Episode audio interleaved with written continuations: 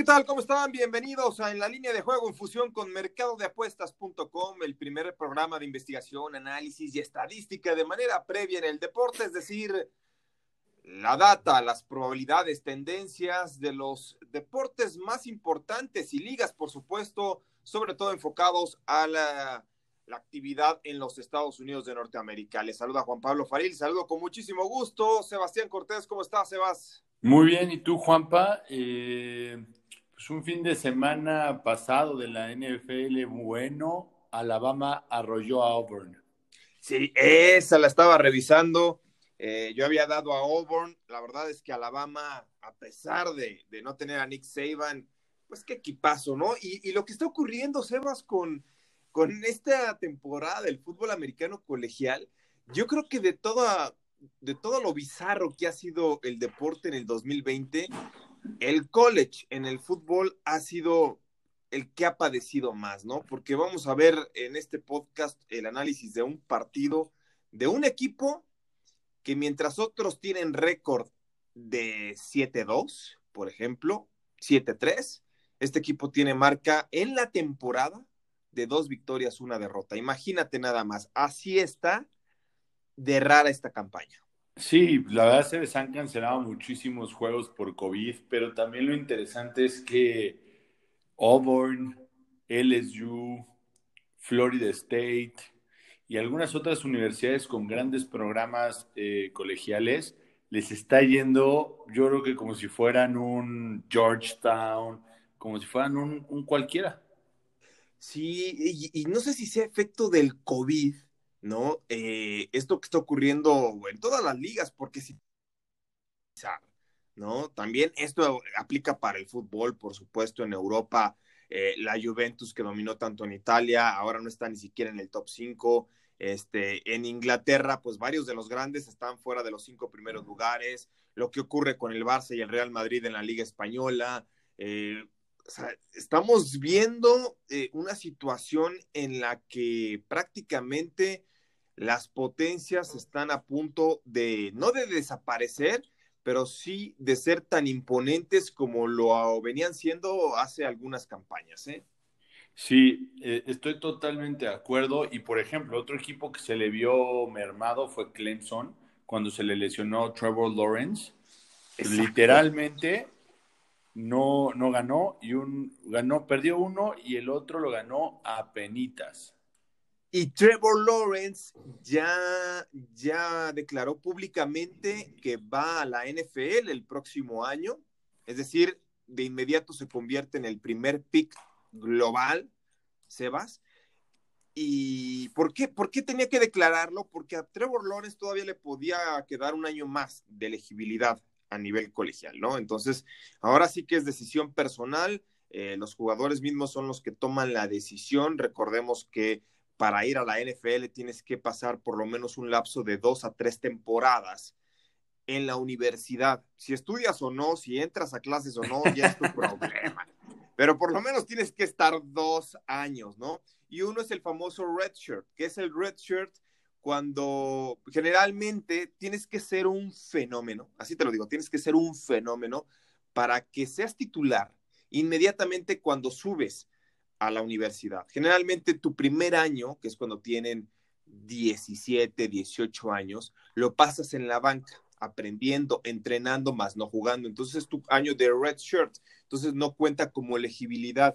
Pero bueno, es, es, son las reglas que suceden y, y será muy interesante ver pues si realmente los Jets de Nueva York van a elegir a Trevor Lawrence, sabiendo que todavía tienen un contrato con Sam Darnold, ¿no? Mira, eh, estuve escuchando sobre todo de ese tema y, al final lo, lo, que decían es, la única forma de que los Jets no seleccionen a, a Trevor Lawrence es que Trevor Lawrence diga que no quiere jugar en Nueva York, que es algo muy raro, porque al final de cuentas normalmente los jugadores no quieren jugar en Baltimore, en Cincinnati o en ciudades como muy con poca tradición y todo. Declinar jugar bueno, en Nueva ¿te York. acuerdas lo que pasó con, con Eli Manning, no? Que, con, sí, con, con Eli Manning, de... con John Elway. Eh, uh -huh. Ha habido varios que han hecho ese, ese, ese, ese statement que Eli Manning no quería jugar en San Diego, pero al final es la, dicen que es la única forma. Y lo decían muy claro porque hubo había rumores de que si Dallas quedaba en el tercero o en el puesto del draft, podían intercambiar a Dakota Prescott por el primer pick, obviamente con más picks, pero la parte fuerte sería Dak. Imagínate, mira, Sebas, ¿qué, ocurre con las primeras elecciones globales? ¿Qué, qué, ocurre históricamente en la NFL? Que llegas a un equipo que es tan malo, ¿no? Siendo el mejor jugador colegial, llegas a un equipo tan malo que por eso no te va tan bien o por eso no te va bien porque llegas a un equipo que no tiene línea ofensiva, que no tiene receptores, que tiene huecos en defensa, entonces todo gira alrededor tuyo. ¿Qué pasó, por ejemplo, con Pat Mahomes? ¿Sí? Es la incógnita o lo que dicen, ¿cómo es posible que Trubisky haya sido elegido antes que Pat Mahomes? Bueno, Trubisky llegó a un equipo con muchas carencias. El caso de Pat Mahomes, a pesar de que tiene un talento impresionante el chavo, pues llegó un equipo que estaba armado. ¿Qué sucede? Que a Trevor Lawrence le das a escoger si va a Jets o va a Dallas, creo que sin pensarlo, y no nada más a Trevor Lawrence, cualquiera sería a los Cowboys. ¿Por qué? Porque tiene un equipo que ya está hecho a su alrededor, ¿no? Mientras que en los Jets, pues no va a tener a nadie, ¿no? Ahora sí que va a tener que esperar por lo menos dos, tres años para que empezar a ser competitivos. Eh, eh, eso sí, estoy de acuerdo. Y, al final de cuentas, pues eso siempre va a pasar, ¿no? Eh, sobre todo en la posición de coreback. Cuando llegan a otra posición, normalmente no eres el primer pick overall, entonces llegas a un, un equipo o que tuvo un año de plagado de lesiones y por eso le fue mal, o por otras circunstancias, Juanpa. Pero si quieres, pasamos a los mejores cobros, porque si no se nos ve el tiempo, Juanpa. Sí, nos vamos a ir hablando de otras cosas y bueno, nos vamos rápidamente con los mejores cobros. No hubo tantos, fue una semana muy floja, Sebas. Solamente destacamos dos. Esto fue en el fútbol americano colegial el fin de semana anterior, donde Oregon State le pegó a Oregon 41 38, lo cual pagó en línea de resultado más 640.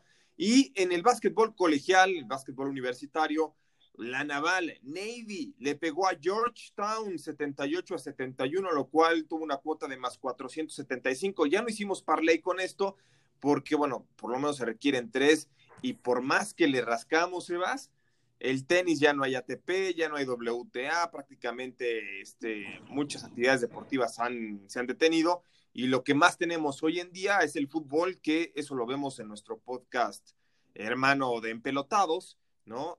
Así que antes de pasar, Sebas, a los partidos de la semana, les recordamos que en mercadodeapuestas.com ustedes pueden ingresar y hacer su concurso de tipster, donde es completamente gratis. Hay premios del número uno al número 10. Muy buena noticia, Sebas, porque este concurso de tipsters eh, durante las primeras semanas de la NFL éramos alrededor de 60, 70 los que concursábamos y ahorita ya son más de 200, me parece. ¿eh? Está bueno, es que sí están buenos los premios, están 10 mil pesos semanales y se junta una, un buen monto si nadie le pega a todos los resultados, que es muy difícil, pero al final de cuentas ahí hay creo que como 28 o 35 mil pesos.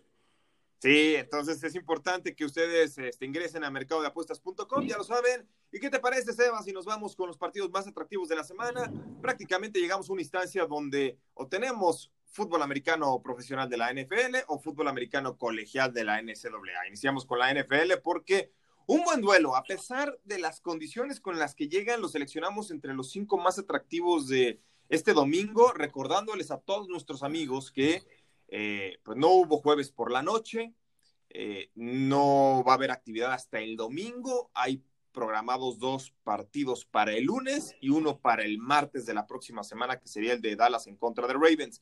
Falcons contra Saints. Sebas, favorito Nuevo Orleans, menos tres. ¿Cómo lo ves? ¿Los Falcons les crees esta racha, este ascenso que han tenido en las últimas semanas? Mira, te lo voy a poner muy sencillo. Yo no toco este juego en línea de resultado, yo me voy por las bajas. La realidad es, podemos llegar a ver, me recuerda este, este enfrentamiento y la situación, un Navy versus Air Force, que literalmente, o sea, Nueva Orleans juega como Navy. Juega con tres corredores. A mí si me dicen que Taysom Hill es coreback, pues cada quien, pero es corredor y es receptor. Entonces, al final de cuentas, juega como Navy. Entonces, Nuevo Orleans se va a quemar todo el tiempo del mundo como se lo ha estado quemando. Por ahí meterán dos o tres touchdowns. Y la realidad es que la defensa de Nuevo Orleans está jugando muy, muy, muy bien. Tanto que eh, promedian 16 puntos eh, por partido en contra nada más. Y en los últimos cuatro encuentros, tres, 13, perdón. Eh, entonces, pues, ¿para qué te metes en temas de quién gana y quién pierde? Mejor apoya a que corran todo el tiempo. Estoy completamente de acuerdo, porque al no tener a su mejor hombre, el equipo de Nueva Orleans, pero qué forma de mejorar en defensa. O sea, si este equipo le pones a Drew Brees ya al 100% con la defensa que traen, bueno, si de por sí son el mejor equipo en la conferencia, yo los pondría casi como el contendiente número uno al Super Bowl. Obviamente habrá que esperar cómo reaparece Drew Brees. El caso de los Falcons, son un equipo que ha mostrado una mejoría notable en las últimas semanas. Eh, simplemente la semana anterior, John Gruden decía, antes del partido de los Raiders, decía, este es el mejor equipo que he visto en mi vida con este récord tan malo. O sea, eh, no merece tener este récord. Entonces. Pues tiene puro, puro jugadorazo, puro que alguna, fue, alguna vez fue el pro. Sí, exacto. Y, bueno, ya otra cosa es el issue mental que tienen de ir y desperdiciar ventajas claras, ¿sí? ¿No? Eso ya es otra cosa. Aquí mi apuesta, y sí, va a ser la primera y única para este duelo. Coincido contigo, son las bajas. Yo desde un principio Dije, este no se debe tocar tampoco a línea handicap ni línea resultado. Son las bajas porque en defensa están jugando muy bien los dos y porque en ataque, a pesar de que Nuevo Orleans eh, ha sido uno de los ataques más explosivos de los últimos tiempos, pues no se parece a lo de años anteriores. Así que vamos con las bajas. Otro buen partido. Los Colts de Indianápolis, favoritos, menos tres. En contra de los Tejanos de Houston, aquí las altas y bajas 51 y medio. ¿Qué cantidad, Sebas, de partidos este fin de semana donde solamente son tres puntos la diferencia? Eh?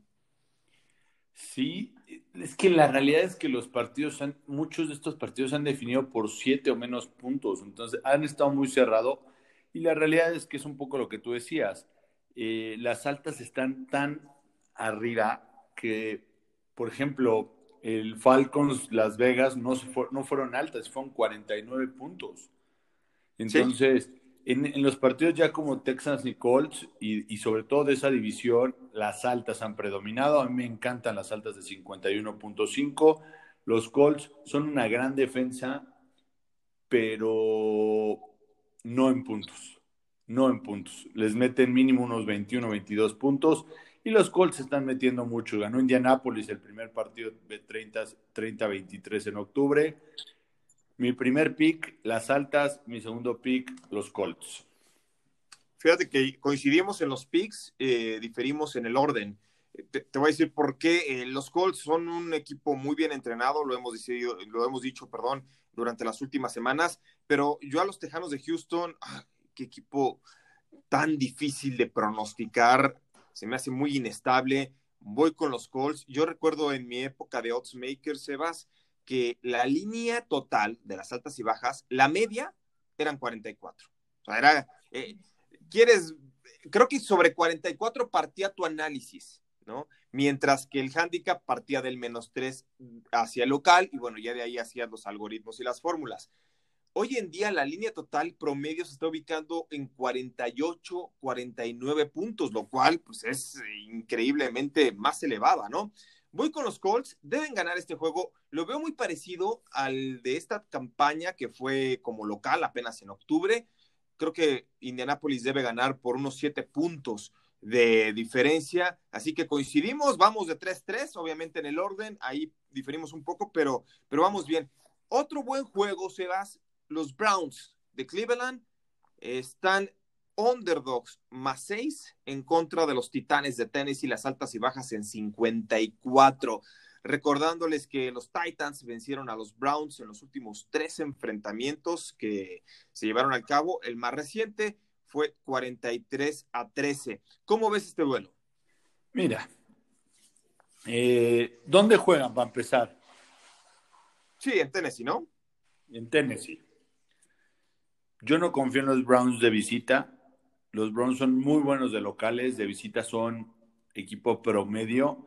Y al final los Titans, pues hay que ir con Derrick Henry, que es el líder de la NFL. AJ Brown está jugando muy, muy bien. Y no creo que le alcance solo Nick Chubb y a, a, Cleveland. La realidad es que le vi tres pases la semana pasada a Baker Mayfield, fallarlos a 10 yardas, volar a un receptor abierto, o sea, sin tener a un solo defensivo a, a menos de 2, 3 yardas. Entonces, tengo que ir con los Titanes. Las defensas no son muy buenas. No me meteré en temas de altas y bajas porque están muy altas. Fíjate que lo que acabas de decir de Baker Mayfield eh, ha sido catalogado así toda su carrera. No es el hombre con el mejor brazo, no tampoco tiene un mega talento. ¿Qué influye de él? Su personalidad. Es un tipo ganador, es un tipo que arrastra a sus compañeros, que hace que sus compañeros mejoren en su accionar. Sin embargo, su talento, mm, yo te puedo decir que está por debajo de la media, ¿no? Del fútbol americano profesional de la NFL. Ahora, este partido, 54 a las altas, esa sería mi primera opción. Eh, este equipo de los Browns se ha hecho cada vez más corredor porque comienzan a leer mejor a Baker Mayfield pero el par de corredores que tiene, pues puede desestabilizar a cualquiera. Entonces, va a ser un duelo de mucho ataque terrestre dentro de lo que cabe y para lo que estos tiempos nos permiten, donde los corredores han ido a menos, ¿sí? De forma brutal, pero me gustan las altas. Aquí más que las altas y bajas, Sebas, ¿sabes qué? Yo me lo tomaría a Titanes de Tennessee con línea resultado, ni siquiera el handicap. Línea resultado y lo combinaría con otros para que me pagara más. Mira, puede ser, digo, ah, al final yo voy Titanes hasta con línea, entonces te la compro. Sí, o sea, mira, los Browns, y mira que los Browns a mí me caen bien, ¿eh? me, gusta mucho este equipo de Cleveland. Este, yo no tengo segundos equipos, ni mucho menos, pero sí me llegan a gustar algunos, eh, verlos jugar, eh, la personalidad que tiene Baker Mayfield, pero aquí yo creo que van a sucumbir eh, feo en contra de Tennessee, así que le ponemos esa estrellita a los Titans. Otro partido, Sebas, Patriotas de Nueva Inglaterra en contra de los Chargers, prácticamente piquen. Eh, durante la semana ha estado cambiante esta línea, de repente Patriotas llegó a estar más uno, menos uno, ahorita están ambos piquen, es decir, no hay favorito, no hay underdog, la línea de altas y bajas está en 48 prácticamente aquí hay que apostar línea de resultado. ¿Con quién te quedas, Sebas? Mira, una, me encantan los Chargers. Creo que al final de cuentas se enfrentan una defensiva aérea un poco más férrea, ¿no? Ya regresó Stephon Gilmore desde, la, desde hace un par de partidos y ha mejorado mucho esa defensa. Y todo. La, la defensa de los Chargers tiene nombres bastante importantes no ha hecho la labor que tiene que hacer porque permite muchos puntos, pero no creo que Cam Newton logre meter más de 14 puntos a esta defensa. Joey Bosa va a hacer pedazos a línea ofensiva. Y los Chargers, al final de cuentas, tienen a Hunter Henry, a Keenan Allen, a Mike Williams, a Justin Eckler, a Calen Balash. Eh, y así puedo seguir. Su, su línea ofensiva es relativamente buena por lo que creo que sin problema van a ganar los Chargers. Las altas y bajas me causan un conflicto porque no sé si los Patriotas van a aportar el suficiente puntaje. Fíjate que estos Patriotas, a diferencia de otros años, obviamente, pues ya no hay. Aquí ya el antecedente reciente no cuenta con Patriotas de Nueva Inglaterra porque ya no está su mejor hombre, ¿no? Tom Brady. Pero estos Patriotas se convirtieron en una regla de la NFL que ha imperado durante las últimas décadas, ¿no? ¿Cómo puede cambiar un equipo cuando es local y cuando es visitante? Los Patriotas en casa han ganado sus dos partidos en los que salieron underdogs, como diciendo a los odds makers y a los apostadores, a ver, señores, en nuestra casa no. Aquí se nos respeta, aunque ya no esté Tom Brady. Pero por el otro lado, qué fea forma de bajar su rendimiento este equipo cuando va de visita. Entonces, aquí sí voy con Patriotas, eh, a pesar de lo que ha bajado su rendimiento, viene de vencer a los Cardinals. Este es el primer pick donde no vamos a coincidir. En las altas y bajas yo tampoco me meto. está duro, Juanpa, porque al final yo no vi, eh, o sea, jugar va de visita. Sí. A Los Ángeles. Sí, yo lo sé. Yo lo sé, pero ¿sabes qué? El equipo de Patriotas, eh, algo me dice que, viene mejorando. Eh, no es el Patriotas de principios de la temporada que dijimos, wow, aquí ni siquiera Brady va a hacer que se note la diferencia. No, no es tan bueno, pero tampoco es tan malo. Y yo creo que sí, Patriotas. Va a ser un juego muy cerrado que yo no descarto que se defina en tiempo extra. ¿eh? Muy bien, me gusta, Juanpa. Eso, eso sí estoy totalmente de acuerdo. No creo que lleguen a tiempo extra, pero va a ser el de la última ofensiva el que va a ganar. Por eso las altas y bajas no me metería. Eh, ¿Qué más tenemos, Juanpa? Tenemos otro partido. Este va a ser el de Chiefs en contra de Broncos. Yo nada más te lo pongo por el morbo, Sebas. Por el morbo. Los jefes de Kansas City van a ganar por más de 14 puntos, ¿sí o no? Sí. Mira, al final, lo, o sea, como yo estoy ya visualizando a los Broncos, los Broncos están deshechos. Creo que al final de cuentas les pegó mucho lo que pasó la semana pasada en cuanto a, la parte moral, ¿no? Realmente, ¿cómo le haces para que tus corebacks se contagien todos, ¿no? Esa parte del liderazgo, esa parte de todo, creo que los mató y los Chiefs vienen hacia, vienen caminando hacia arriba. Entonces, para mí va a ser una victoria aplastante de los Chiefs. Si me preguntas por altas y bajas, me iría por las bajas, porque también creo que los Chiefs van a meter unos 30, 35 puntos y probablemente los Broncos metan 10. Sí, es muy probable. Fíjate que desde 1984 Solamente en cuatro ocasiones el equipo de Denver apareció underdog con cuota superior a más 13. O sea, este, este handicap podemos decir que es histórico. Pero la marca de los Broncos, cuando está arriba de más 13, cero ganados, cuatro perdidos, promediando 12 puntos a favor, muy acorde a la cifra que tú estás dando, por 36 en contra. Es decir, no se rebasarían las altas, pero sí cubriría Kansas City. Así que pues es un duelo que llama la atención por el menos 14, Sebas. ¿Y qué te parece? Pero tú no dijiste tu pick, Juanpa.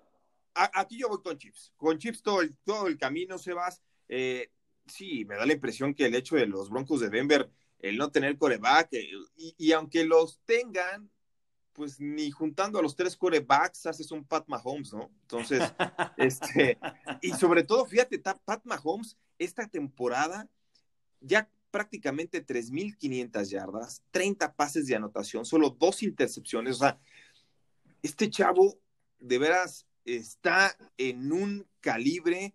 Eh, mucho hablábamos de Russell Wilson, el año pasado de Lamar Jackson, eh, obviamente Tom Brady, pero Pat Mahomes es el rostro actual de esta liga que llega justo en el momento cuando Tom Brady ya tiene que entregar la estafeta y me parece que la va a dejar en muy buenas manos si es que las lesiones así se lo permiten, porque obviamente nada está escrito, sobre todo en un deporte de tanto contacto y tantos golpes como la NFL, ¿no? Muchos dicen, la NFL es un deporte de contacto. No, no es un deporte de contacto. Un deporte de contacto es el fútbol, soccer, ¿no?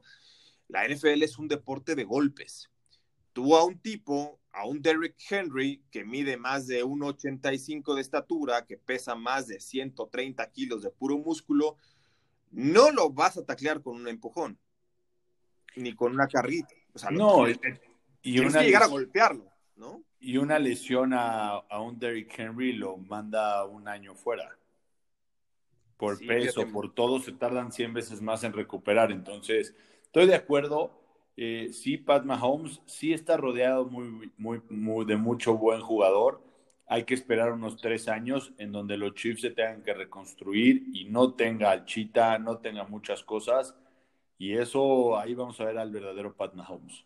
Sí, estoy completamente de acuerdo. Y bueno, Eh, nos vamos con el evento estelar, Sebas. No, antes nos vamos con el fútbol americano colegial, perdón, Wisconsin en contra de Indiana.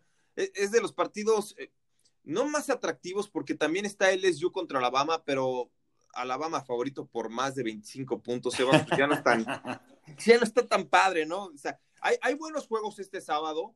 Oklahoma Baylor, eh, LSU Alabama, Miami Duke es un muy buen partido. Eh, Miami está favorito menos 14. Ese no lo vamos a tocar, pero bueno, a mí me gusta mucho Miami, los huracanes, para que ganen por más de 14 puntos. Pero el duelo más atractivo es el de Wisconsin en contra de Indiana. ¿Y por qué lo escogemos a este? Porque fíjate, Wisconsin tiene ya dos semanas que no juega. De por sí arrancó muy tarde la campaña. Tiene marca apenas de dos victorias, una derrota perdió su último partido contra Northwestern, estando favorito menos 7, y aquí es candidato por 14 puntos sobre los Huskers de Indiana. Recordándoles que en 2017 ganó Wisconsin el último enfrentamiento, 45 puntos a 17, pero de los partidos, yo sé que la semana pasada les fallé tomando a un underdog. Esta vez creo que Indiana tiene los condimentos necesarios. Uno, para cubrir el eh, más 14 en contra de Wisconsin por toda la inactividad que han tenido los Badgers, un equipo muy terrestre. Y dos, me gustan también las altas que van a estar en 45, una línea muy baja, Seba, sobre todo para lo que históricamente nos ha representado esta Universidad de Wisconsin. ¿Tú cómo lo ves? Mira, al final de cuentas, creo, Wisconsin es un muy buen equipo y de hecho tiene un buen equipo para los siguientes años, pero la inactividad lo va a matar.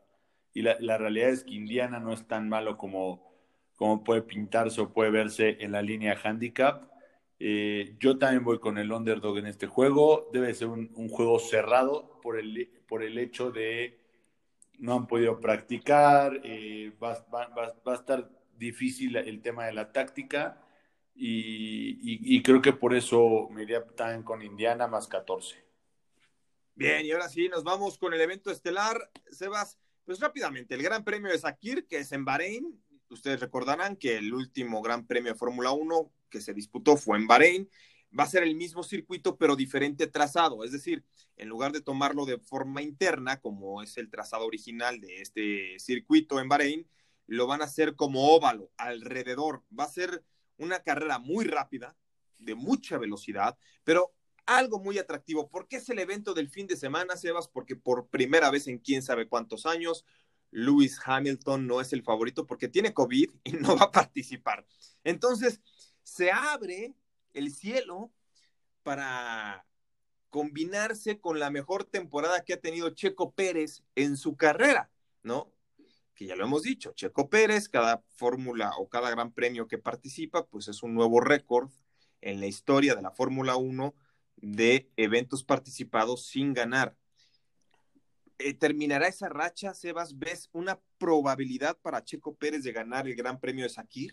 No, la verdad mi favorito es Verstappen, que es, es, es el segundo, está más 175, viene, viene muy bien en todas las carreras, normalmente queda en segundo o en tercero. No creo que haya sorpresas en este circuito por la forma en la que lo, acomodaron. Bien, mira, Valtteri Bottas es el candidato número uno, Max Verstappen número dos, George Russell es el tres y Checo Pérez el cuarto. Nada más que Checo Pérez tiene una cuota de más 2.500. Yo sí veo a Checo Pérez en el eh, podium, en el top 3. Difícilmente va a ganar, pero yo sí te lo pongo, Sebas. Checo Pérez debe estar consciente que si hay una carrera, una oportunidad para ganar, y todo va a depender también de quién obtiene la pole position y cómo sale la parrilla de salida, es esta, es este fin de semana en Bahrein. Así que yo voy con que Checo Pérez termina en el podium. ¿Tú crees que termine dentro de los tres primeros? Sí, te apoyo con esa. Me voy a ir con esa porque debe de pagar bien, aunque sea. Sí, en el top 6 paga menos 250, ya tendría que ser algo muy raro para que no finalice dentro de los primeros seis. Así que con esto nos despedimos. ¿Cómo estás en redes sociales, Evas? The Pick Center en Instagram, Facebook y Twitter. Yo estoy en Twitter como arroba fariljp, arroba Juan Pablo Faril en Instagram. ¿Tu Olin? Mi Olin, híjole, me vas a... Voy a sorprenderte para que ah, veas. Voy a ir con los Chargers. Voy a ir con los Titanes. Okay. Todo, en línea handicap. O sea, digo, bueno, está menos punto cinco que pues, a menos de que empaten pasaría algo, ¿no? Pero, y voy con los Colts. Voy con esos tres. Está importante. Mira, a mí me gusta, el pick que más me gusta es, son las bajas del Falcons en contra de Saints. Voy con eh, el equipo de los Colts para que gane por más de tres puntos. Y voy con los Titanes a que ganan por más de. Ahorita ya está en cinco y medio. Durante la semana estuvo en menos seis, así que ese es mi all-in. Escuchen en Pelotados, el podcast que tiene que ver con la previa y las apuestas del fútbol soccer. E ingresen a mercadodeapuestas.com para ver los análisis de todos los eventos deportivos. En nombre de todo el equipo de producción, encabezado por Oscar Ramírez, que hoy no nos pudo acompañar. Mi nombre es Juan Pablo Faril. Gracias. Hasta la próxima.